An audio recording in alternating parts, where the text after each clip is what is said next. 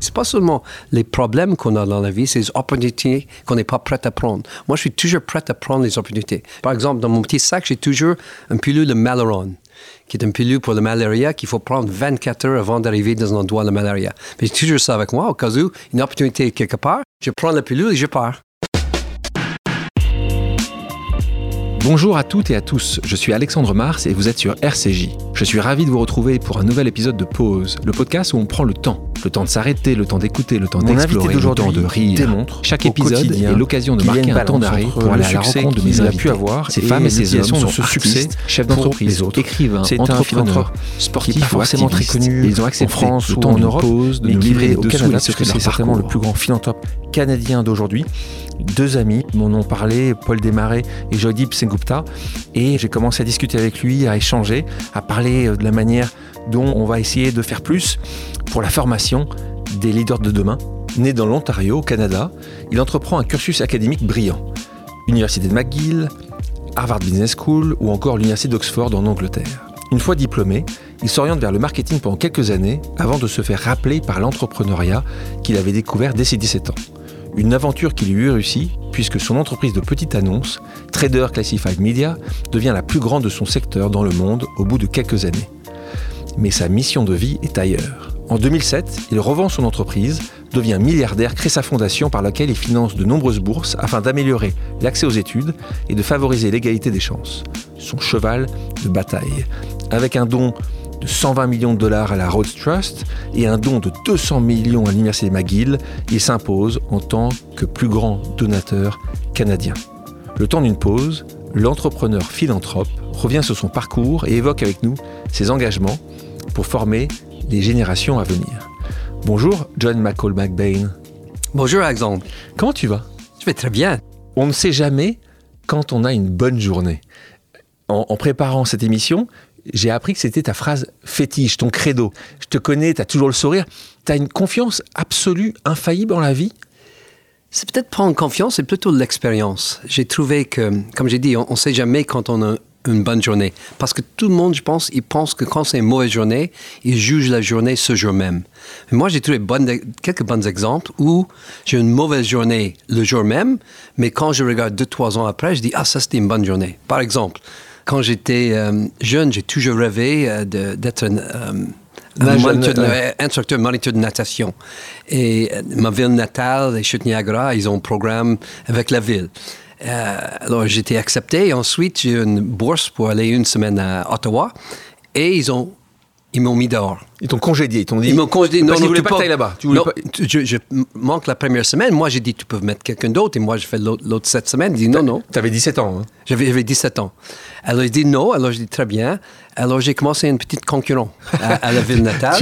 et on a 20 piscines à la fin. Et on a, c'est cette moyenne, j'ai payé McGill. Ce que tu veux dire par là, c'est que tu as été effondré ce jour-là à 17 ans quand ils te congédient alors que tu gagnais un peu d'argent en étant professeur. Hein, tu étais instructeur de natation. Et là, tu t'es dit, OK, les gars, vous m'avez mis dehors, je vais créer le petit concurrent et t'allais voir J'ai engagé une dizaine d'autres moniteurs, d'autres instructeurs. Tu es originaire des chutes du Niagara. Et donc c'est l'Ontario, hein, parce qu'on voit que tu parles parfaitement français, mais tu es né dans le Canada anglophone, pas francophone. À quel moment euh, euh, tes parents parlaient français avec toi Ton papa était avocat, ta maman était institutrice? Oui, euh, non, mes parents ne parlent pas un mot de français, mais mon père a dit que c'était important et était membre du club Lothaire. Et c'est ce club où on a la chance d'échanger avec un étudiant au Québec. Et moi, j'ai échangé avec euh, un jeune étudiant, Jean-François Gando, Gando, qui vient de Cap-la-Madeleine, qui est un, banlieue de Trois-Rivières. Et j'ai fait un échange tous les étés avec lui. Et ensuite, j'en suis allé à McGill. J'ai appris le français là. Et ensuite, euh, en travaillant à Paris, euh, aussi. Oui, parce, parce que ça aussi, tu as, un amour réel pour le français, et pour la France. Pour la France, pour le Canada et le Québec, hein, c'est important aussi de le souligner. On parle aussi de quelque chose qui est très important pour toi, le sport.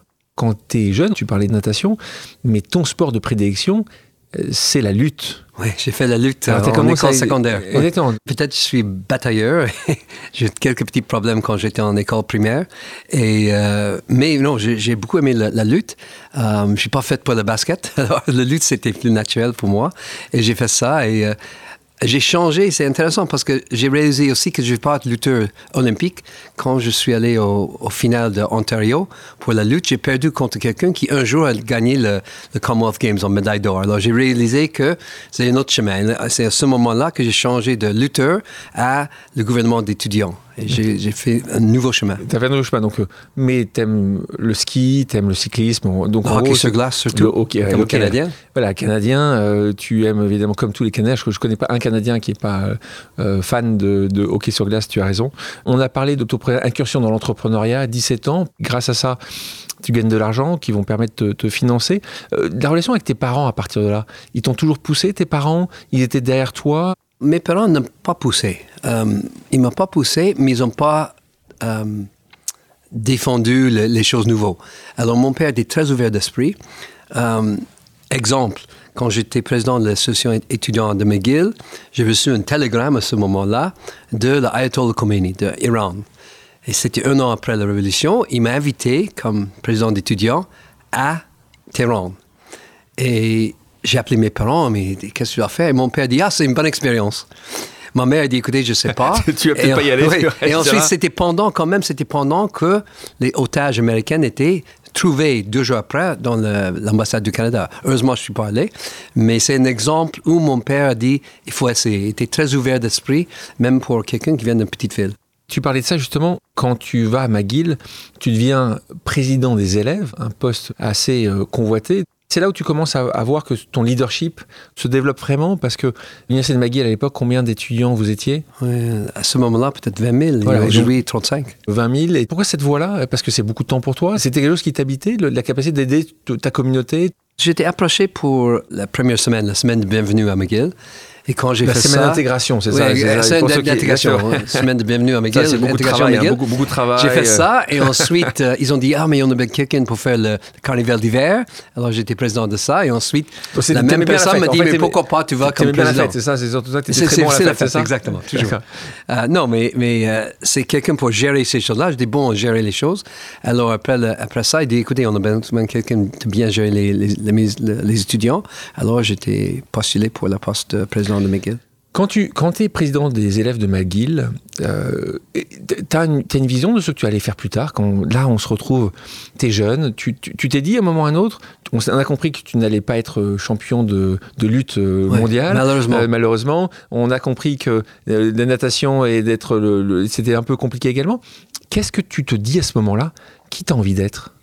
Écoutez, j'ai su que avec l'expérience actuellement de de cette petite euh, boîte de, natation, j'ai su que je veux faire quelque chose indépendant. J'ai su qu'un jour, je veux être mon propre patron. Ça, j'ai su. Et probablement dans le business. J'ai pas su exactement quel chemin, mais euh, au fur et à mesure, j'ai travaillé pour une entreprise pour trois ans après Harvard Business School. Corporation. Exactement. Et ensuite, j'ai dit non, non, je veux mieux être mon propre patron. Et je pense que ça me laisse plus de liberté de, faire les choses pour changer les choses. Euh, elle s'appelait comment cette entreprise, euh, petite entreprise de natation? Tu l'avais, c'est quoi le nom que tu avais donné? En, anglais, c'est The Swim School, l'école de, de natation. Oh, tu t'es pas donné beaucoup de mal là. Oui. On continue les portes d'Oxford s'ouvrent pour toi, donc tu as une bourse qui n'est pas forcément extrêmement connue, qui est très connue en Angleterre parce que c'est la, hmm. la bourse, euh, la bourse Rhodes, euh, R-H-O-D-E-S, qui est une bourse spécifique, une des plus vieilles bourses au monde, puisque c'est au début du XXe siècle, euh, juste pour les étudiants d'Oxford, donc c'est très spécifique à Oxford. toi, tu rentres grâce à cette bourse-là. tu, on continue dans ce sujet-là, on reviendra dans quelques minutes sur euh, Harvard aussi, et c'est une autre bourse que tu as euh, pour rentrer à Harvard. Donc là, tu es quand même. Ça va. Hein, McGill, Oxford, Harvard Business School, Là, tu as à peu près coché toutes les cases. Hein. Oui, mais j'ai coché parce que je ne peux pas payer les, les, endroits là, mais j'ai les bourses qui m'ont changé ma vie quand même. Ça, c'est la raison qu'on a continué avec les bourses. Euh, moi, j'ai la chance, j'ai jamais rêvé d'aller à Oxford. Euh, McGill, c'est une université publique, c'était pas cher, mais d'aller à Oxford, c'était quelque chose que la bourse m'a donné la chance. Et j'ai étudié le droit là-bas. Et ensuite, ce qui est drôle, c'est que j'ai gagné la bourse Road, peut-être une des plus connues bourses, mais quand j'ai postulé pour une bourse à Harvard, j'avais 38 applications, j'étais j'étais perdant 37 fois. Mais le 38e, j'ai gagné. Et, ça me donne la persévérance. Et oui, parce que tu les avais toutes faites. D'ailleurs, c'est une bourse euh, du Canada, puisque là, c'est une bourse de Québec que tu as eue. Qui, tu Oui, la bourse de, de, Canadian Mortgage and Housing Corporation, l'entreprise canadienne qui donne les hypothèques pour les, personnes. Donc, donc, on peut les remercier. Hein, parce que oui, je les remercie beaucoup. On est en 1984, tu termines les études, là on en a parlé, tu rentres dans cette entreprise, Power Corporation, donc là tu deviens directeur marketing, tu restes trois ans. Et là, tu te dis, euh, c'est pas vraiment ça que tu as envie de faire. Il y a, t'as, as une épiphanie à ce moment-là? Il y a un moment que tu te dis, oh, il y a quelque chose que tu vois qui fait que tu dises, non, moi je veux être mon propre chef, mon propre patron. C'est que j'ai su, comme j'ai dit avant, j'ai pensé, j'ai su que je veux être entrepreneur. Et quand j'ai vu les, journaux de petites annonces qui s'appellent à ce moment-là Auto Hebdo, qui est en, anglais Auto Trader, euh, c'est les, journaux avec les petites photos de, voitures d'occasion à vendre, j'ai vu que ah, ça, c'est une bonne entreprise. la logique de l'entreprise, le, la part de marché, j'ai vu très bien. Alors, avec ça, j'ai entendu dire que celle du Québec était à vendre et c'est ce que j'ai acheté à, Montréal. mais là, tu n'as pas d'argent. Tu as 27 ans. Tu vois... Oui, 29, 29, Tu es, tout jeune. Tu n'as pas les moyens financiers encore. Et comment ça se passe à ce moment-là? Et tu as cette idée, tu vois, alors il faut bien, aujourd'hui on parle de Craigslist, aujourd'hui on parle du Bon Coin, donc c'est le monde des petites annonces a beaucoup changé. Il y a 30 euh, ans de ça, le monde des petites annonces, c'était un monde, ou 40 ans de ça, c'était un monde où c'était du papier, c'était euh, toutes les semaines euh, des hebdomadaires qui, qui, publiaient dessus, qui payaient, parce que également pour faire publier, il fallait payer, donc tu avais un modèle économique qui était pas mauvais quand même. Oui, mais je, l'entreprise était à vendre pour euh, environ 5 millions. J'ai 200 000 de mon euh, euh, option d'action à Power Corporation, que j'ai mis le 200 millions, 200 000, pardon, 200 000, et j'ai prêté, emprunté le, le 4.8 et avec une autre entreprise, mais ça m'a donné la chance d'être euh, indépendant. Je qui t'a prêté, qui prêté? C'était un groupe à Toronto qui m'a prêté. Merci. Et ils ont, euh, très merci. Et, mais ce qui est drôle, c'est que ils ont gagné, ils ont bien gagné, ils ont dû ils bien, ont bien gagné l'argent, mais malheureusement, euh, ce que j'ai pas su, deux ans après, j'ai dit écoutez, c'est une bonne entreprise, il faut continuer. Ils ont dit non. Nous, on va quitter. Je dis, mais pourquoi? À la fin, j'ai le racheté, ils ont fait quelques millions de dollars mais ils ont fait faillite trois mois après. Et à cause de ça, s'ils ont resté avec moi, ils vont faire 700 millions au lieu de 5 millions. Alors, ça, c'est le coût de, de, ne pas avoir l'opportunité. Ben, tu vois, quand tu parlais de ton on ne sait jamais quand tu as une bonne journée, là, pour eux, c'était pas une, bonne journée. une mauvaise journée. Mais une mauvaise journée parce que ce qu'ils ont enlevé de, leur vision à cause de faillite, c'est les, les, options, les opportunités qu'ils ont ratées. C'est pas seulement les problèmes qu'on a dans la vie, c'est les opportunités qu'on n'est pas prêt à prendre. Moi, je suis toujours prêt à prendre les opportunités. Je reste dans, par exemple, dans mon petit sac, j'ai toujours un pilule de Maleron qui est une pilule pour la malaria qu'il faut prendre 24 heures avant d'arriver dans un endroit de malaria. Mais j'ai toujours ça avec moi, au cas où, une opportunité quelque part, je prends la pilule et je pars. dans un pays où il y a la malaria. Tu es toujours prêt à prendre un risque, tu es toujours prêt à... Je suis prêt à regarder, oui. Mais donc, on revient sur ce risque. Tu as 29 ans. On est sur le moment des petites annonces, tu vois une opportunité, il y a, le marché n'est pas consolidé. Et au début, tu vois ça comment? Tu dis, je vais, je vais faire les petites annonces à, à Montréal et je vais être ou au Québec, ou très rapidement, tu dis, dans le monde entier. Comment, comment c'est une bonne question, Alexandre. Quand j'ai acheté l'entreprise, j'ai pensé peut-être il y a d'autres comme ça au Canada. Et un an après que j'ai acheté, j'ai fait des études et j'ai dit, écoutez, ça c'est une opportunité canadienne. Et quand j'ai cherché un nouveau partenaire pour racheter cet autre partenaire, j'ai dit, écoutez, dans trois, probablement cinq, sept ans, on va voir tout le Canada. Et deux ans après, on a la plupart du Canada. Et j'ai rencontré quelqu'un euh, euh, qui vient de, Paris. Il dit, écoutez, la même opportunité en France. Et c'est avec ce moment-là que, que j'ai acheté la, centrale des particuliers à Paris. Oui, centrale des particuliers qui est très connue ou qui a été très connue ici, puisque donc tu la rachètes euh, en France. Là, euh, même chose, facile à racheter. Toi qui arrives du Canada, une opportunité également. Le, fondateur voulait vendre. Comment Comment ça se passe à ce moment-là pour que toi qui arrives, qui arrive à acheter quelque chose comme ça, c'est vraiment la chance, c'est le bon timing plutôt que la chance? Euh, On ne sait pas si c'est la chance. Le je pense que le bon timing. Le propriétaire est une très bonne personne euh, et il a 70 ans. Il dit c'est le temps de vendre. Euh, son partenaire veut vendre aussi. Alors, on, est arrivé au bon moment et on a fait un prix raisonnable. Et il n'y avait personne en face de vous? Il n'y avait personne Il n'y avait personne en face de nous. On a, il, a, il a dit qu'il veut vendre, mais c'est nous qui est arrivé. Peut-être on peut acheter. On a donné un prix raisonnable. J'ai travaillé avec un associé euh, depuis longtemps maintenant euh, à Paris. Et ensemble, on a acheté euh, la centrale des particuliers. et là, tu continues, tu continues, tu continues, tu rachètes. Alors, j'ai déménagé à Paris à cause de ça. Oui, c'est 92. tu, vis des années ici. Exactement, parce qu'on a, on a vu que la centrale des particuliers elle-même était aussi grande que tous nos journaux au Canada. Alors, on a déménagé à Paris. Et après un, deux ans à Paris, on réalisait qu'il y a beaucoup d'opportunités en Europe avec cette même entreprise. Alors, on commencé une expansion en Europe et ensuite à, travers le monde de notre base à Paris. Donc, l'entreprise s'appelle Trader Classified Media, grandit, devient la plus importante entreprise de petites annonces au monde, 500 titres imprimés, 57 sites internet dans plus de 20 pays. Donc on est là, tu es partout dans le monde à ce moment-là. On en parlait à France, mais en Chine, en Australie, en Argentine, en Hongrie, en Italie, en Russie. Euh, Là-dessus, comment toi, tu as vu arriver justement euh, ce monde de l'Internet? Parce que là, tu construis, l'Internet n'existe pas. Ce qu'on a vu, c'est deux, trois choses. Premièrement, en France, on a vu 3615 Minitel. On a vu Minitel, la centrale, c'est Minitel. On a vu un peu le Minitel, on a vu cette expansion.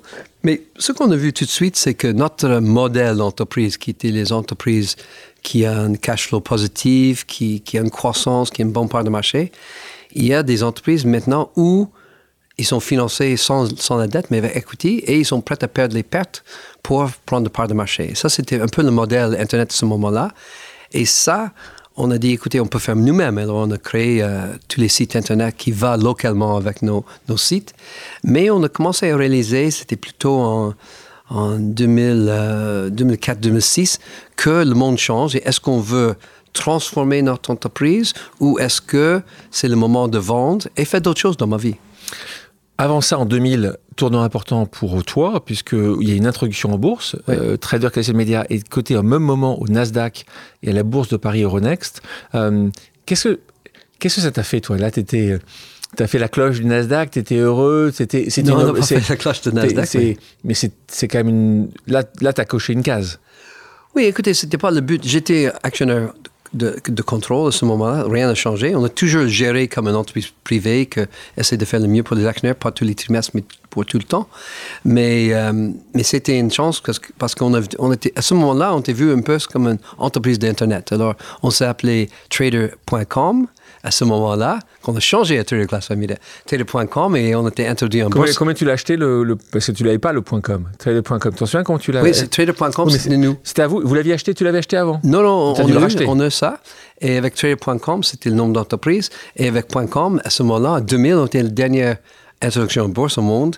Euh, le prix le plus haut avant, avant, avant, le, crash. Avant le crash. Après le crash, l'entreprise a continué à, bien marcher, mais le, le prix d'action a descendu. Un petit peu, oui, je peux imaginer. Tu parlais de 2004-2006. Euh, toi qui es entrepreneur, qui a monté cette entreprise depuis des années et des années, tu te décides à vendre les actifs. Les actifs Europe et en Amérique latine, tu les vends au groupe international Shipstead. Euh, actifs en Amérique du Nord, euh, au principal éditeur des New York canadien. Même chose en Australie. En Australie. Tu as envie d'autre chose à ce moment-là? Est-ce que tu penses que c'est le bon timing? Je pense, honnêtement, Alexandre, c'est les deux. On a pensé que c'est le bon timing. Même si on fait une bonne croissance, on a vu que ont été, commencé à être vus comme vieux médias. Le multiple descend, alors on dit la valeur, on ne crée pas trop de valeur là, c'est le moment de vendre ça. Deuxièmement, j'ai dit, est-ce que je veux être connu toute ma vie comme Monsieur Trader Class 5 Media, ou est-ce que Monsieur La Centrale, ou est-ce que je veux un autre métier? Et j'ai dit, écoutez, j'ai d'autres choses que je peux faire. Euh, mes autres associés étaient prêts à vendre aussi, alors on a décidé ensemble de vendre. On a vendu actuellement Australie en 2004. Et euh, avec ça, j'ai racheté les autres associés aussi. Et ensuite, en 2006, on a vendu un morceau, euh, le Canada, comme vous dites. Euh, on a mis en, bourse l'Europe centrale et la Russie. Et on a vendu la, Chine aussi au Pajon Australie. Parlons d'entrepreneuriat. Tu as écrit un document que moi j'aime beaucoup, je conseille, je l'aime beaucoup, d'autant plus que j'ai écrit euh, récemment un livre qui s'appelle Ose, aux missions Motion Possible en anglais, sur, sur le guide pour les entrepreneurs. Et toi, tu n'as pas encore écrit ton livre, mais tu sais que je te pousse à l'écrire. Euh, mais tu en as quand même fait quelque chose. Tu mets 50 conseils pour celles et ceux qui voudraient se lancer. En fait, c'est tout ce que tu as pu apprendre euh, depuis le premier jour de ta quête d'entrepreneuriat. Je vais en choisir quelques-uns de ces conseils et j'ai envie de te faire réagir. On va commencer avec une pause familiale. On va écouter la première question. Tu vas voir qui te pose cette question-là. Papa, j'avais une question pour toi. Tu nous as toujours dit que c'est mieux d'être un gros poisson dans un petit étang et de sauter d'étang en étang. Comment est-ce que un jeune entrepreneur peut faire ça en pratique? Question d'Alexandra, ta merveilleuse fille. Merci Alexandre. Mais euh, merci Alexandre et Alexandra. oui, c'est ma fille de, aînée. Ta fille aînée, oui. Oui, exactement. C'est très drôle. Ce que j'ai trouvé que j'ai pris l'exemple de General Electric j'ai pris beaucoup d'exemples de, de, Gordon Brown, euh, d'autres personnes qui étaient toujours numéro 2. Jamais eu l'expérience d'être numéro 1 et quand ils passent de numéro 2 à numéro 1, ils n'ont pas la, pratique d'être leader, la pratique de l'indépendance d'être leader. Alors moi, j'ai trouvé, c'est mieux peut-être, euh, si on veut une carrière, de commencer comme chef d'une petite entreprise de 2-3 personnes, comme j'ai commencé moi-même, de chef d'une petite école, de président de l'école, ensuite ah, président de McGill, ensuite les plus grands lacs, parce que ça nous donne l'expérience. Il n'y a pas beaucoup de différence entre une entreprise de chiffre d'affaires de 10 millions et de 200 millions. Mais la position de président, c'est très différent.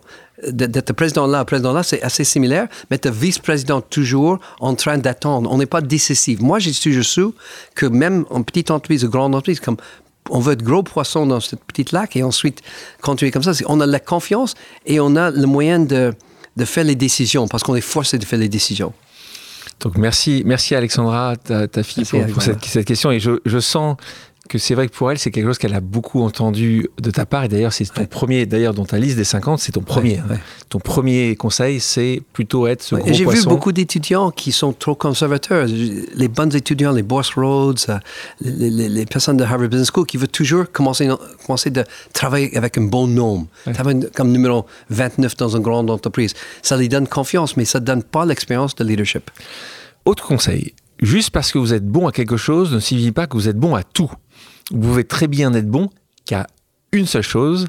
C'est une, une, leçon que tu as, as appris toi-même. C'est parfois, il y a des gens qui pensent qu'ils, parce qu'ils sont bons à quelque chose, ils vont être bons partout. Est-ce que tu, la question spécialiste par rapport au généraliste C'est drôle parce que je pense que j'ai su cette chose de moyenne. Un, j'ai vu les entreprises canadiennes qui pensent qu'ils sont bons à, tout, qui, qui fait la diversification et c'est, c'est un grand échec. Moi, j'ai aussi dit que je suis expert dans les petites annonces. Et beaucoup de personnes, les banquiers, disent Écoutez, John, tu es dans le média. Je dis Écoutez, je ne suis pas dans les médias. Je ne suis pas un journaliste. Je n'ai pas les programmes de télévision. Je n'ai pas un programme radio. Je n'ai même pas de podcast. Mais j'ai su une petite chose qui est une petite niche de, petites annonces. Et l'exemple, c'est quand j'ai été à Paris, j'habitais dans un appartement, il y a deux appartements à chaque étage. Et j'ai su que je connais mieux l'entreprise et le prix de l'entreprise de, les petites annonces à Santiago de Chili que je connais le prix de l'appartement à côté de moi. Parce que mon, mon expertise était dans un métier et le métier mondial fait un grand métier. Même si les petites annonces, c'est un petit secteur, mondialement, c'est un grand secteur. Alors moi, j'ai toujours pensé spécialisation est très important. Et, et quelqu'un m'a dit, après j'ai vendu, un de mes amis a dit, écoute, John, il faut diversifier tes, investissements parce que peut-être tu étais juste bon en ça. Alors, j'ai décidé d'être, comme Warren Buffett dit, si tu veux faire de l'argent, mets tout ton, argent dans un endroit. Si tu veux garder l'argent, diversifier. Alors, c'était un peu la chance, un peu l'expérience, un peu le leadership qui a fait le succès de, de Petites Annonces. Mais même si je ne suis pas très bon, après 20 ans, on est pas mal. Les autres personnes sont diversifiées, ils n'ont pas l'expérience, les 10 000 heures qu'on a besoin d'expérience. Bon, euh, on parle de 10 000 heures. Là, c'est un point que je mets souvent en avant. Le travail est quand même essentiel si tu veux vraiment exceller dans n'importe quelle chose que tu puisses faire. Les 10 000 heures, c'est une étude qui a été faite par un, un psychologue suédois qui s'appelle Eriksen, qui a démontré que le minimum qu'il faut le faire pour exceller, pas être bon, exceller, c'est 10 000 heures de ton outil de travail point 25 dans ta liste des 50, et je l'aime beaucoup celui-là. Euh, alors en anglais, parfois c'est mieux, c'est The root word of business is busy. En gros, if you don't want to have a business life, do not go into business. Donc en français, la racine du mot business, c'est busy, et busy en anglais, on le sait, c'est occupé. Donc ce que tu dis, c'est que si, si tu veux pas avoir une vie occupée, ouais. fais pas de business. J'avais 17 ans et demi. Mon professeur d'espagnol nous a dit euh, parce que c'était, j'ai pris un an en avance. La dernière année, j'ai pris un an en avance. Il a dit à tous les étudiants qui partent, écoutez, demain, c'est votre dernier examen. C'est la dernière fois que vous êtes stressé avec quelque chose. Après ça, la vie est comme ça, sauf si vous êtes en business. il a dit ça. J'ai jamais oublié ça. Et j'ai trouvé que les personnes qui ne veulent pas être très occupées ne doivent pas être dans le business. Parce que c'est toujours quelque chose qui se passe. C'est jamais le temps que tu veux. Et c'est un peu ça. les personnes oublient ça. Ils pensent qu'ils peuvent travailler 9 à 5 et, être entrepreneur, ça marche. Mais les problèmes commencent à, 17 heures peut-être. un autre de tes conseils, tu dis la persévérance, n'abandonner jamais. Un non est un début, pas une fin. Ce que tu dis, c'est que l'échec, c'est un apprentissage pour toi. C'est la phrase de Mandela, euh, je gagne ou j'apprends. C'est ça. Euh. Mais on n'apprend rien quand on a succès, parce qu'on oublie tout de suite. mais le fait qu'on a un échec, c'est qu'on doit repenser comment on va réussir. Et, et j'ai presque jamais eu un oui tout de suite. Et je donne un exemple. Quand on est au restaurant et et l'addition vient, je donne ma carte de crédit à mes enfants quand ils sont très jeunes. Et je demande qu'ils va à la caisse pour payer. Parce que les forces de, réaliser les choses, même si à 4 ans, il doit le demander et, et, et, dit Oh, mais je ne trouve pas la personne. C'est à eux de, de trouver indépendant, de trouver le moyen de, réussir. Point important euh, que tu soulignes ici également, c'est ton point sur l'équipe. Tu dis choisissez les bons employés. Ils sont votre visage au monde.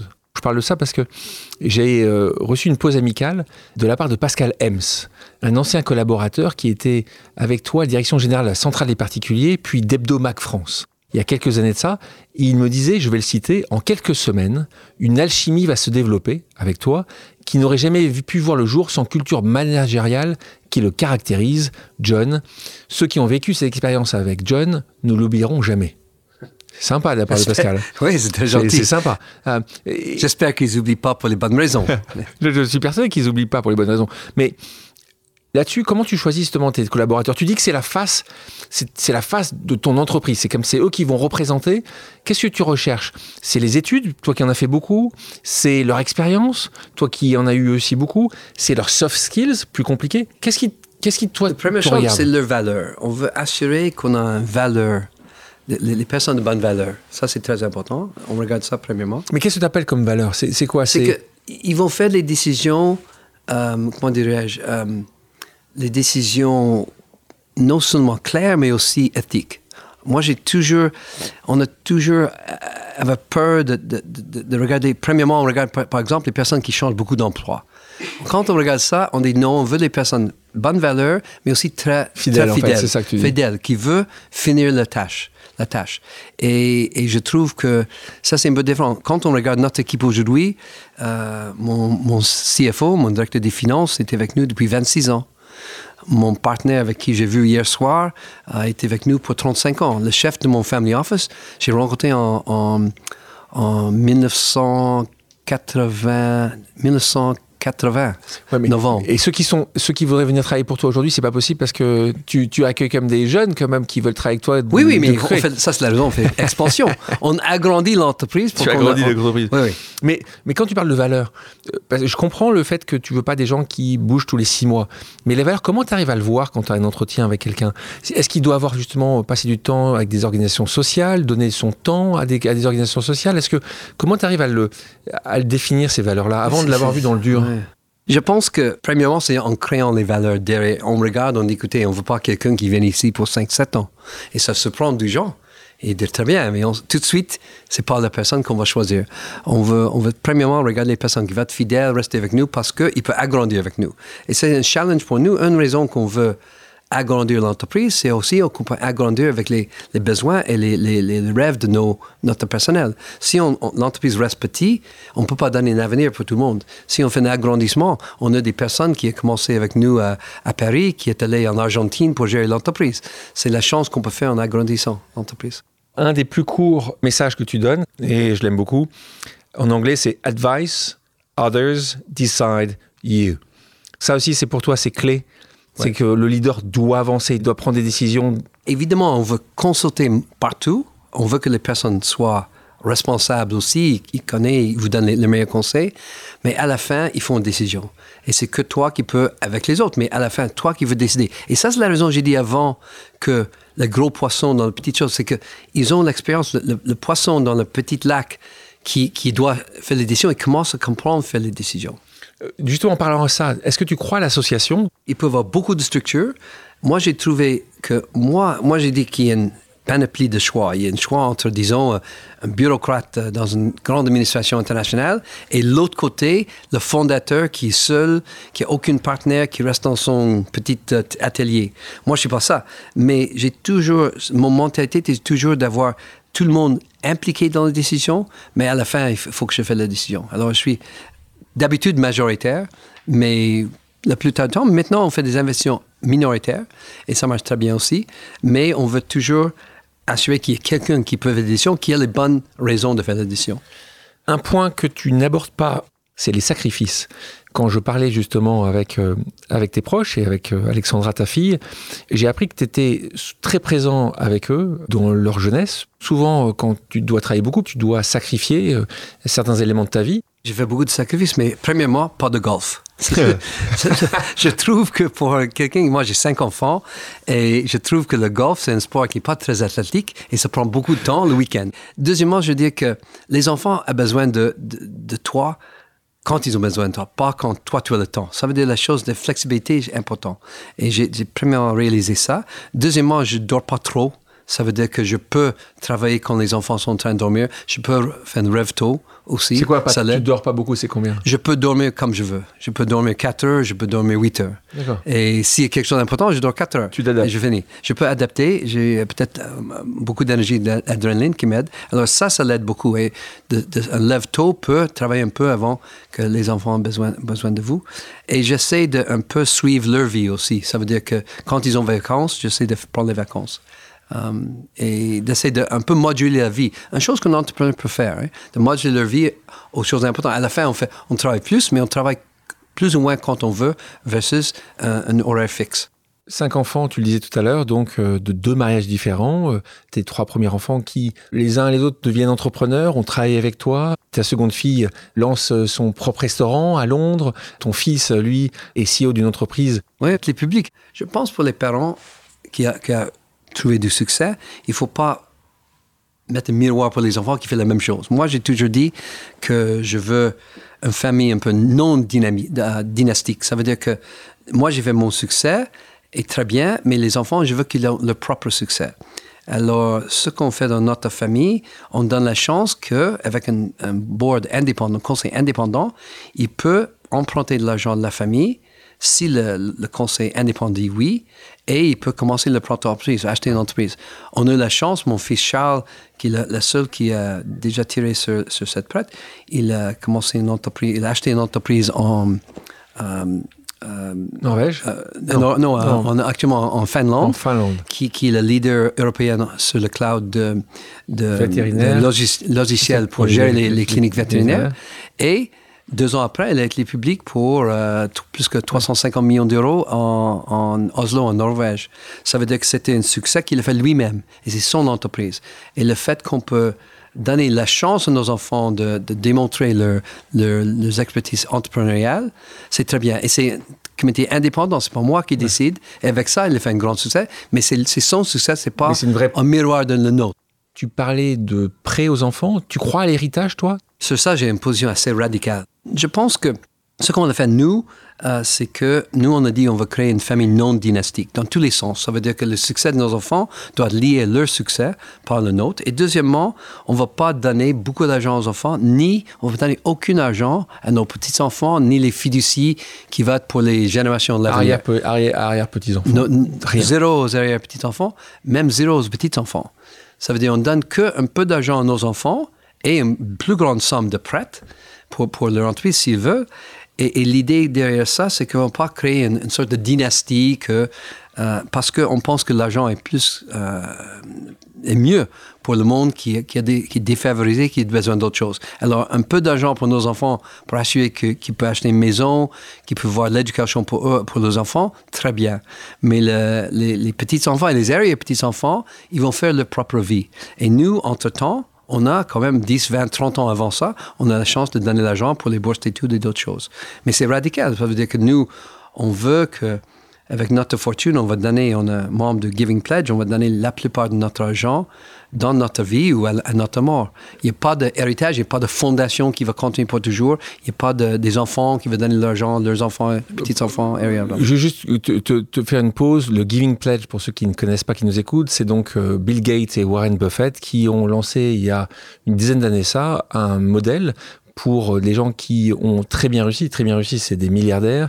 Et ils sont allés les voir pour leur dire est-ce que vous seriez prêt à donner minimum 50% de votre patrimoine euh, à des causes sociales, donc qui ne seront pas justement l'héritage de vos enfants, petits-enfants C'est un moyen de partir sur ta fondation.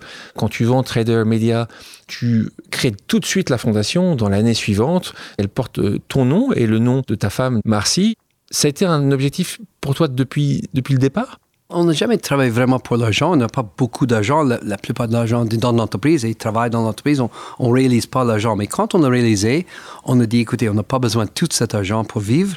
On a besoin d'une petite partie pour vivre et un petit, petit, petit partie pour les enfants.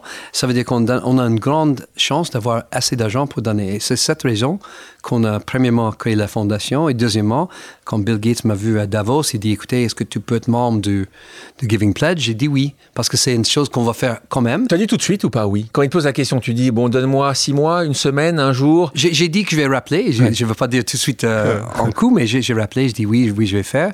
Et il était content. Je, suis rejoint parce qu'à ce moment-là, beaucoup, pas beaucoup de personnes de l'extérieur des États-Unis. Oui, on est tout début là. on était au tout début. on était assez début.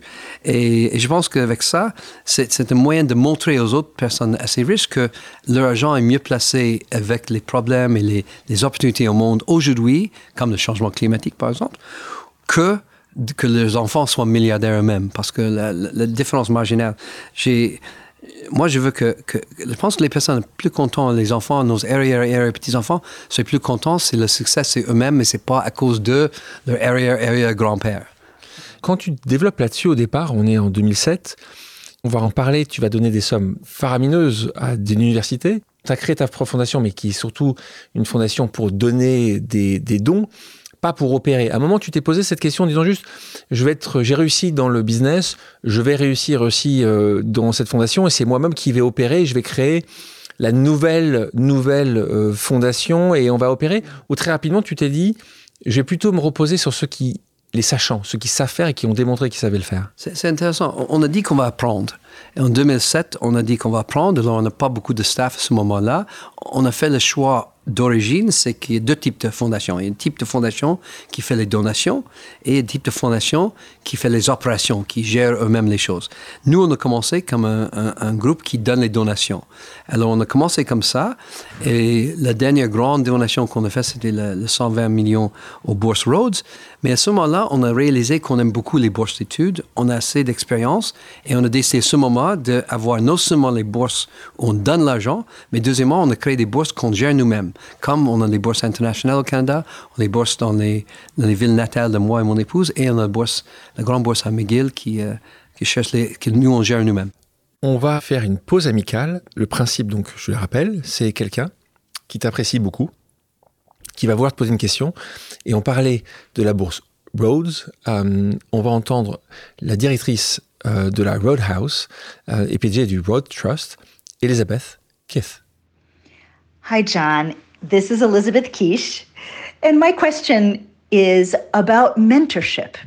You know, you one of the things I most admire about you is your commitment to to mentoring young people. Uh, you uh, you are tireless and incredibly generous in mentoring Rhodes Scholars. And I just wonder what has prompted you to make such a commitment to being a mentor? Is it because you yourself were mentored well as a young person, or perhaps because you lacked mentors? Thanks so much. Pour les non-anglophones, je vais traduire rapidement. Donc, elle admire évidemment ton engagement sans faille pour le mentorat des jeunes. On parle de mentorat ici. Et elle se pose la question, qui est une bonne question qu'on t'a rarement posée. Qu'est-ce qui t'a poussé à devenir mentor? Elle m'expliquait que souvent, quand tu vas passer du temps, et tu vas passer du temps, c'est euh, pour nos auditrices et nos auditeurs, tu vas aller voir ces boursiers du Rhodes et tu vas passer 8 heures avec eux. Et tu vas prendre 20 minutes après 20 minutes et tu vas leur parler et tu vas t'occuper d'eux et tu vas leur donner des conseils et tu vas être là avec eux. Et elle se posait la question qui est celle-là? Est-ce que as, tu fais ça parce que tu n'as jamais été mentoré et tu t'es dit, mais qu'est-ce que ça aurait été bien? Ou à l'inverse, est-ce que tu as été merveilleusement mentoré et que tu dis, c'était tellement important? C'est la première. J'ai peur de menteur, malheureusement. Et euh, je pense qu'il y a deux raisons que je fais. Un, c'est que j'ai peur de menteur et je pense que ce serait bien si j'ai eu. Et deuxièmement, j'ai appris quand mon épouse a fait son euh, maîtrise avant son doctorat Oxford, elle a fait maîtrise à London School of Economics. Elle a dit qu'il y a le capital social. Ça veut dire qu'on peut avoir toutes les choses académiques, mais il n'y a pas de capital social. Et moi, j'ai dit, comme menteur, avec le succès que j'ai eu la chance d'avoir, je peux passer cette capital le social capital, capital social aux enfants. Alors, dans les 20 minutes, il demande les questions, j'ai de l'expérience, mais aussi il dit, écoutez, je veux faire ça. Il dit, ah, je connais quelqu'un qui est expert dans la santé publique. Je vais lui donner, envoyer un email et il va vous envoyer un email. À la fin, je commence à donner un réseau social, business, connaissance à eux qu'ils n'ont pas eux-mêmes. Et ça, c'est ce que je donne. Parlons de capital sur ça deux secondes. Pour regarder ça de, très près, je travaille sur un projet sur ces prêts à taux zéro, ces jeunes qui devraient, d'où qu'ils viennent, pouvoir faire les études qu'ils méritent de faire. Et donc, tu as un sujet de financement évident, mais tu as aussi un sujet euh, sur ce capital social. Si tu n'as pas les bons contacts, les bons réseaux, euh, le bon mentorat, ça va être quand même très compliqué pour toi, même si tu as le diplôme. Toi, comment, qu'est-ce que tu as réfléchi justement à, à scaler ça? Parce que tu peux pas, John, tu peux pas faire ça tous les jours. Enfin, tu pourrais, mais il y a une limite à ça. Non, il y a une limite. écoutez, on n'a pas trouvé des hyper bons modèles pour, pour avoir du, euh, comme vous dites, de scale les mentors, mais je pense que une chose qu'on a fait, quand on crée une bourse, on, on, assure que chaque enfant, chaque étudiant a un mentor. Hmm. Ça veut dire qu'à ce moment-là, on est en train de dire, OK, si on a une bourse, tous les étudiants ont un mentor et que je ne peux pas faire tout ça. Ils viennent d'où ces mentors? Ils viennent de, notre milieu bénévole. Ils sont bénévoles toujours. Ils viennent de notre milieu, les connaissances que nous avons, que notre, le président de notre, notre fondation a, et des personnes qui sont dans la sélection. On prend les personnes là, vous nous aider à sélectionner les boursières et ensuite vous êtes un mentor. Et, beaucoup combien, de... combien, de... temps ils peuvent, doivent passer le mentor? Il y, a, il, y a, il y a un minimum, c'est une fois par mois c'est, D'habitude, c'est une fois par mois. Et évidemment, ça dépend s'il y a des moments nécessaires ou non. Et nous avons trouvé, on, on, a créé une bourse à travers le monde. On a créé une bourse, par exemple, en Nouvelle-Zélande. Et dans Nouvelle-Zélande, c'est nous qui avons créé la bourse avec l'Université d'Auckland et on a dit, écoutez, il faut des mentors et tout ça. Il dit, oui, très bien. Et ils ont vraiment appris et l'ancien Premier ministre de Nouvelle-Zélande était un de nos mentors. Ça veut dire que je pense que, et on a quelques juges de la Cour d'appel de certaines provinces au Canada qui ont devenu mentors, par exemple, pour, les, avocats. Alors, je pense que nous, on décide que où on est impliqué avec les bourses, on veut créer un, un système de mentors. Mais c'est vrai que est-ce qu'on doit regarder les prêts où on peut encourager les monteurs Ça, c'est une bonne question. Je vais demander à la Fondation qu'on commence à réfléchir sur cette question. On va partir sur une nouvelle pause amicale du président d'université qui est très connu en France, Sciences Po, Mathias Fischra, directeur de Sciences Po Paris. Cher John, bravo pour ce que vous faites en matière d'égalité des chances à travers des bourses euh, pour McGill. Je trouve ça formidable que cette dimension philanthropique puisse aider euh, notamment à la diversité euh, sociale dans une université comme celle-ci. C'est ce qu'on fait aussi à Sciences Po. Et moi, j'avais une question à vous poser. C'est comment vous mesurez l'impact euh, de votre euh, aide, de votre dispositif, notamment en matière de composition sociale des étudiants, en matière de, suivi des études et puis en matière aussi d'intégration professionnelle. Je voulais savoir un peu quels sont vos, vos outils pour mesurer votre impact. Merci beaucoup. C'est une très bonne question. Toujours une question qu'on a posée même euh, depuis 100 ans à la Bourse Rhodes. Comment est-ce qu'on mesure l'impact? Euh, évidemment, le temps nous aide. On va voir qu'est-ce qu'ils font à 50 ans, ces enfants-là. Je vous donner un exemple. Euh, c'est pas très théorique, mais j'étais à un déjeuner dans une université et ils ont célébré un doctorat honoraire à la personne qui a fait une action contre le gouvernement canadien pour euh, donner l'accès euh, égal aux personnes indigènes à l'éducation au Canada. Ils ont gagné la chose. Et un jeune homme était venu me voir et dit Écoutez, euh, John, merci beaucoup. J'étais un de vos boursiers à l'Université d'Halsey en droit. Mais je dis Pourquoi vous êtes ici? Il dit J'étais l'avocat. C'est lui qui était l'avocat. Et là, ça m'a donné un, petit soupçon de dire, écoutez, ça c'est la raison qu'on fait ça. On a trouvé quelqu'un qui a un peu changé la vie au Canada, changé la, vie des personnes indigènes au Canada, parce que c'est lui qui a pris notre bourse, qui a bien réussi et qui était l'avocat. Et on essaie de trouver les exemples. Ce que je dis dans les bourses, c'est que nous essayons de faire comme, euh, les personnes de Sciences Po toujours dit, de regarder la diversité, mais le seul moyen d'avoir la diversité, c'est de vraiment aller dans tous les coins du, pays pour chercher les gens, pour avoir la, chance de faire et ensuite les choisir. J'ai trouvé qu'il y a des exemples de temps en temps qu'on trouve le succès, mais ce que nous, disons, c'est que, fait, la raison qu'on aime beaucoup donner les bourses, c'est que on essaie de trouver les personnes qui vont changer le monde. Mais si on ne les trouve pas, le downside, la chose pire, c'est qu'on a changé leur vie et la vie de leur famille et les amis. Ça veut dire que versus une recherche médicale, on peut trouver une drogue qui, qui fait du mal. Dans, les bourses, on, trouve qu'on va changer la vie de... Même si on essaie de changer la vie de tout le monde, ça veut dire qu'en choisissant, on essaie de voir qu'est-ce qu'il fait pour la communauté aussi. Et on essaie de les encourager. J'ai pas le temps maintenant. On a juste fait depuis... Euh, maintenant, c'est depuis 16 euh, ans. Et on a commencé vraiment les, les bourses plus récemment, dans les derniers 5-10 ans. On n'a pas aussi regardé ce qu'on a, mais on essaie de faire un, calcul et on essaie de garder près notre, nos, notre, euh, nos promotions, de voir qu'est-ce qu'il fait dans leur vie et essayer de faire les, les, statistiques, est-ce qu'on choisit bien. Parce qu'on veut faire ça et 20 ans après, regarder, OK, les critères qu'on a eus, ce n'étaient pas les bons critères. On, a, on a fait. Et la dernière chose qu'on fait, c'est assurer qu'on n'a pas de mauvais étudiants, on fait beaucoup de temps. On fait environ cinq jours avec chaque étudiant avant qu'il gagne à McGill. Cinq jours de, rencontres, plusieurs rencontres à deux, à un, à groupe.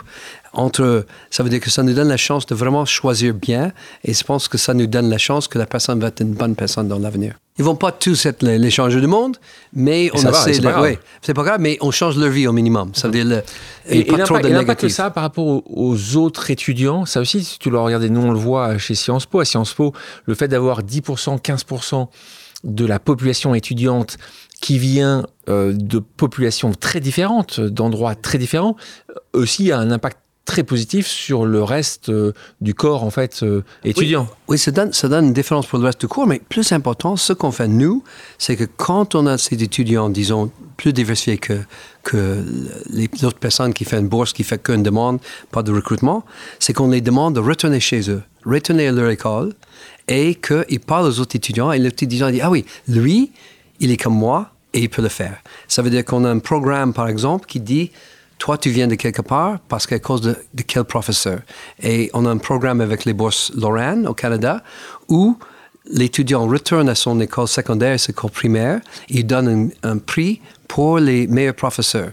Ça veut dire que les professeurs même, ils disent, ça vaut la peine. Je vois que je peux voir un étudiant qui réussit et les étudiants voient, à ah, lui il peut réussir, moi je peux aussi, je fais demande de cette bourse. On, parlait de ces montants euh, gigantesques, encore une fois, pour, pour les gens qui nous écoutent, c'est même difficilement euh, quantifiable. On parle de plus de 100 millions pour Oxford, on parle de 200 millions euh, pour McGill. Donc c'est d'argent, soyons clairs, hein, que tu n'auras plus jamais, que tu ne verras jamais la couleur, dont toi, ton épouse, tes enfants, tes petits-enfants ne verront jamais la couleur des sommes euh, considérables. Tu peux nous expliquer juste à quoi ça va être utilisé. Par exemple, si tu prends McGill, les 200 millions, d'une manière très pragmatique, c'est euh, quelque chose que tu vas donner sur 10 ans, 20 ans, tu leur as donné tout de suite, est-ce que tu leur donnes 5 millions par an pendant, pendant, pendant 40 ans? Comment, comment ça fonctionne? Et qui le gère après? Ok, la fondation même est une fondation indépendant. Un peu comme la Bourse Rhodes est une fondation boursière Rhodes et indépendante de l'université. La McCombin Scholarship à McGill sont une fondation indépendante de McGill. Et on a quelques représentants de McGill, mais aussi une majorité de représentants chez nous. Mais on a un contrat avec McGill qui pour toujours. Et nous avons, l'idée, c'est que on met de l'argent au fur et à mesure sur quelques années, mais quand on a la somme de 200 millions, cette somme-là va être gérée par la fondation dans les investissements pour que ça dure pour toujours.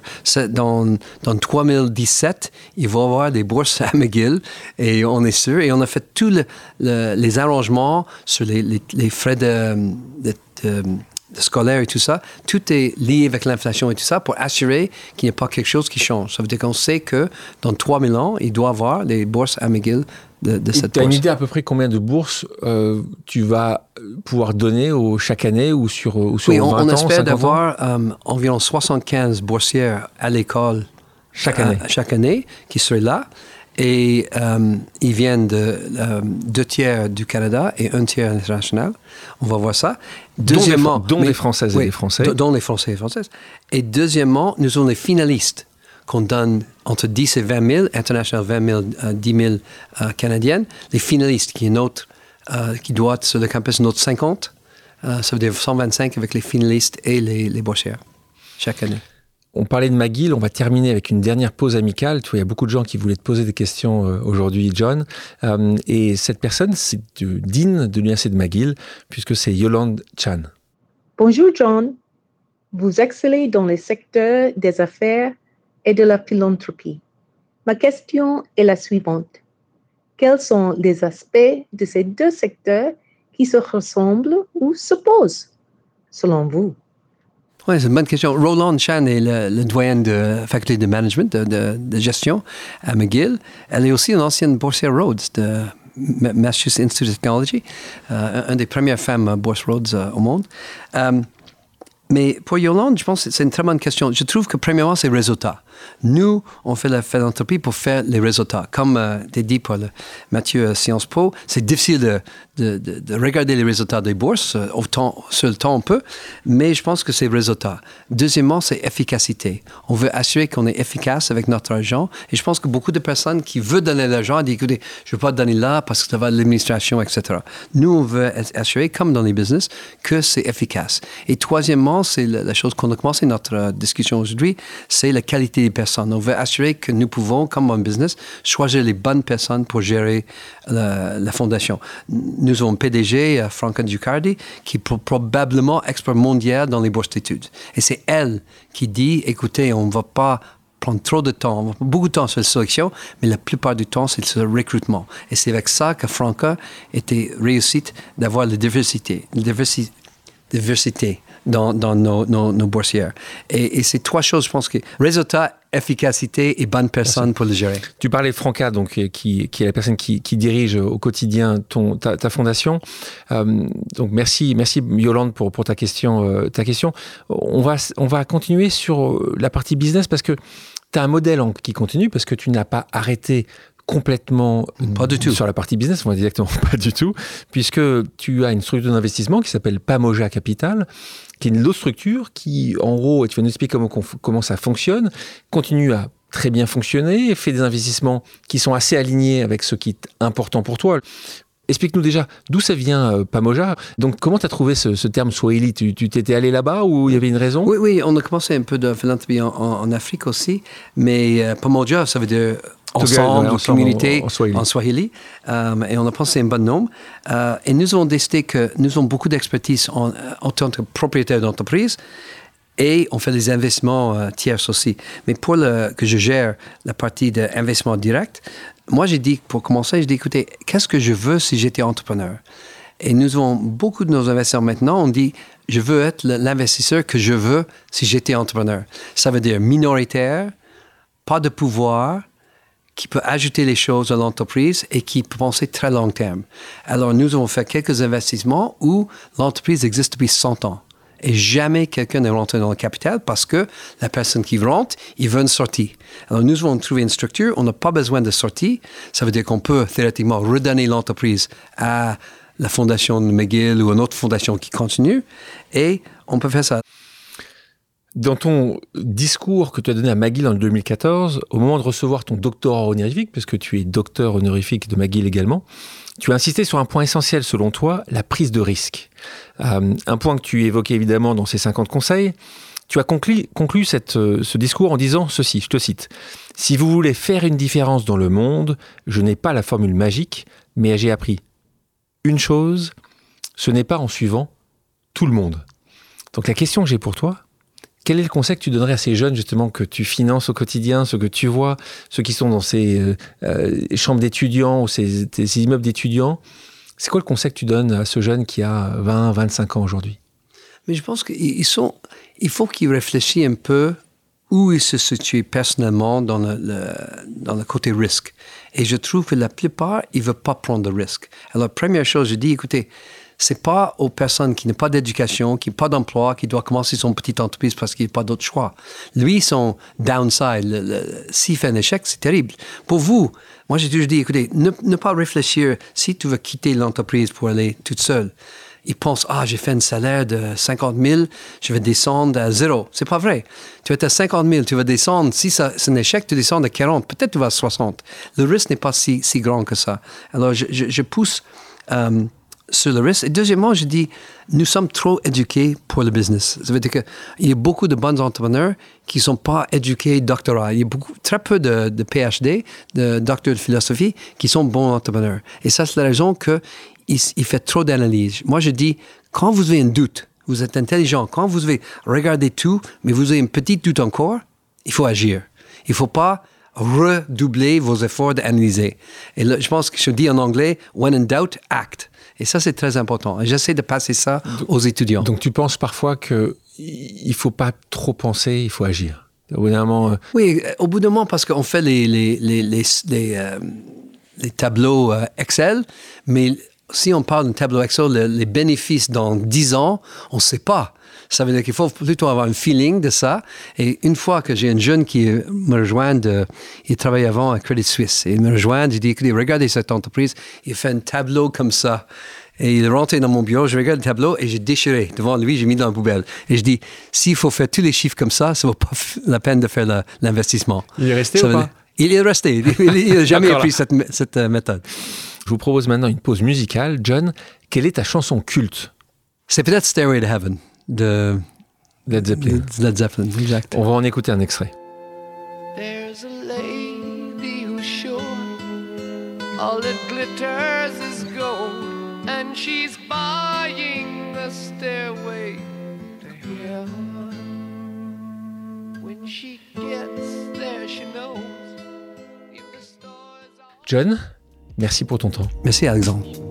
Merci à tous d'avoir pris le temps de faire une pause avec nous sur RCJ.